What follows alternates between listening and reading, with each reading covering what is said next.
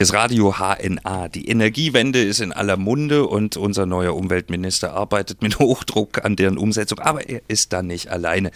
Auch E.ON ist damit wild dabei und Herr Ulrich Fischer ist jetzt im Studio. Er ist der Geschäftsführer vom E.ON Mitte Vertrieb und äh, frei nach dem Motto, äh, mal weht der Wind, mal weht er nicht.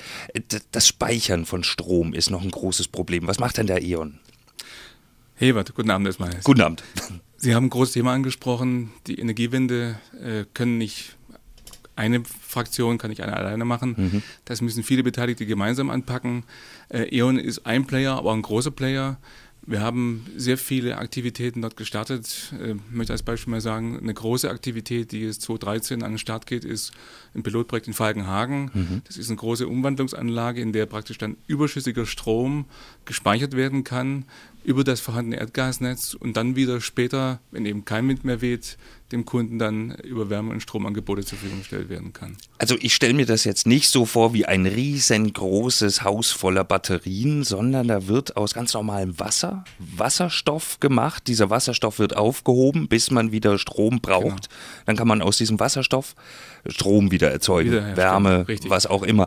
Äh, gespeichert im Erdgasnetz. Das genau. klingt genau. jetzt ein bisschen utopisch. Ist nicht utopisch, ich bin kein Ingenieur, auch kein Chemiker, äh, aber sie haben eben Spaltvorgänge und können eben diesen Wasserstoff zu gewissen Anteilen im einstelligen Prozentbereich ins mhm. Erdgasnetz einspeisen mhm. und dort eben später wieder ähm, in, in Wärme und Strom umwandeln. Das heißt, man braucht auch keine riesengroßen Tankanlagen und solche Geschichten? Nein, das Gasnetz selbst ist der Speicher letztlich wie ein großer ja. Puffer äh, und ermöglicht die Entkopplung zwischen dem Wind und der Sonne, die scheint oder weht und dann eben später, wenn der Bedarf eben dann da ist, auch wieder nutzbar gemacht werden kann. Das klingt nach einem Haufen Forschungsarbeit und Entwicklungsarbeit, die da im Vorfeld geleistet werden muss. Äh, was, was können Sie jetzt den Menschen direkt vor Ort anbieten, um bei der Energiewende auch aktiv mitzumachen? Ja, neben diesen großen Anlagen was eigentlich ziemlich abstrakt noch ist. Mhm. Muss man sagen, den Kunden und den, den, Bürger interessiert natürlich was, was er unmittelbar anwenden kann. Und genau. das ist genau unser Thema. Wir als Regionalunternehmen versuchen natürlich dem, den Kunden oder interessiert was anzubieten, was zum Beispiel auch in diese Richtung geht, ist so ein, einen lokalen Speicher, mhm. einen Minispeicher. Wir haben hier ein vierrädriges Angebot. Ja. Äh, die E-Mobile, die haben praktisch auch diese Eigenschaft, wenn man sich vorstellt, dass die Batterien, die da drin sind in den Fahrzeugen, auch natürlich beim Fahren entladen werden, aber man kann ja die Batterie auch beladen mhm. und äh, die Fahrzeuge sind wie Unterwegsbestände von Energie zu sehen. Also, also man könnte da auch dann in Kopplung mit anderen regenerativen Energien, also eine Solaranlage zum Beispiel, auch die Energie äh, in diesen Pufferspeicher einbringen und zum späteren Zeitpunkt nutzbar machen. Um es mal ganz deutlich zu sagen, da ist das Elektroauto in der Garage mein Stromspeicher. Speicher. Oder Richtig. wie das deutsche Sprichwort ja, sagt, das ja. größte Lagerhaus Deutschlands ist wie, die Autobahn. Äh, so muss man sich das vorstellen. Also viele kleine Batterien in vielen Elektroautos machen auch einen großen Speicher zum ja, Schluss. Sie wissen, ich bin Schwabe oder Sie wissen vielleicht nicht.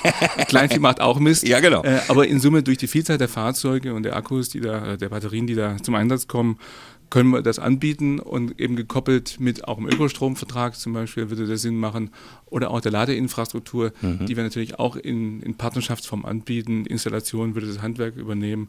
Das sind schon greifbare Lösungen, die auch marktreif sind. Allerdings die Akzeptanz und die Nutzung durch genügend viele Kunden, das steht noch vor uns und das können wir nicht alleine das müssen viele gemeinsam betreiben. Aber jetzt mal unter uns, das geht ja auch jetzt langsam wirklich erstmal los, diese ganze Geschichte. Also deswegen, äh, Ungeduld ist jetzt, äh, glaube ich, fehl am Platze in, die, in dieser Sache. Aber, aber Sie sind ja auch dabei, das äh, den Leuten schmackhaft zu machen. Und Sie haben da auch ein Infocenter gebaut, wo man wirklich ja. mal reingehen kann. Ich bin letztens dran vorbeigelaufen, Treppenstraße in Kassel. Ähm, äh, wie ist der Name von dem Haus? Wir nennen das Treffpunkt Energie. Genau. Das ist ein Kundenzentrum, das wirklich eben einerseits den Kunden mit ganz klassischen Fragen äh, ums Thema Energie versorgt, mhm. aber zu anderen auch innovative Lösungen dort vor Ort greifbar macht. Und äh, das sind, Thema Anfassbarkeit ist für uns ganz wichtig. Die sind verrückter, als man denkt. Und wir haben auch gleich noch eine. Wir äh, machen jetzt erstmal kurz Musik und dann unterhalten wir uns mal über intelligente Haustechnik. Und das hat jetzt nicht direkt was mit dem äh, Butler als Roboter zu tun. Okay, ich freue mich drauf.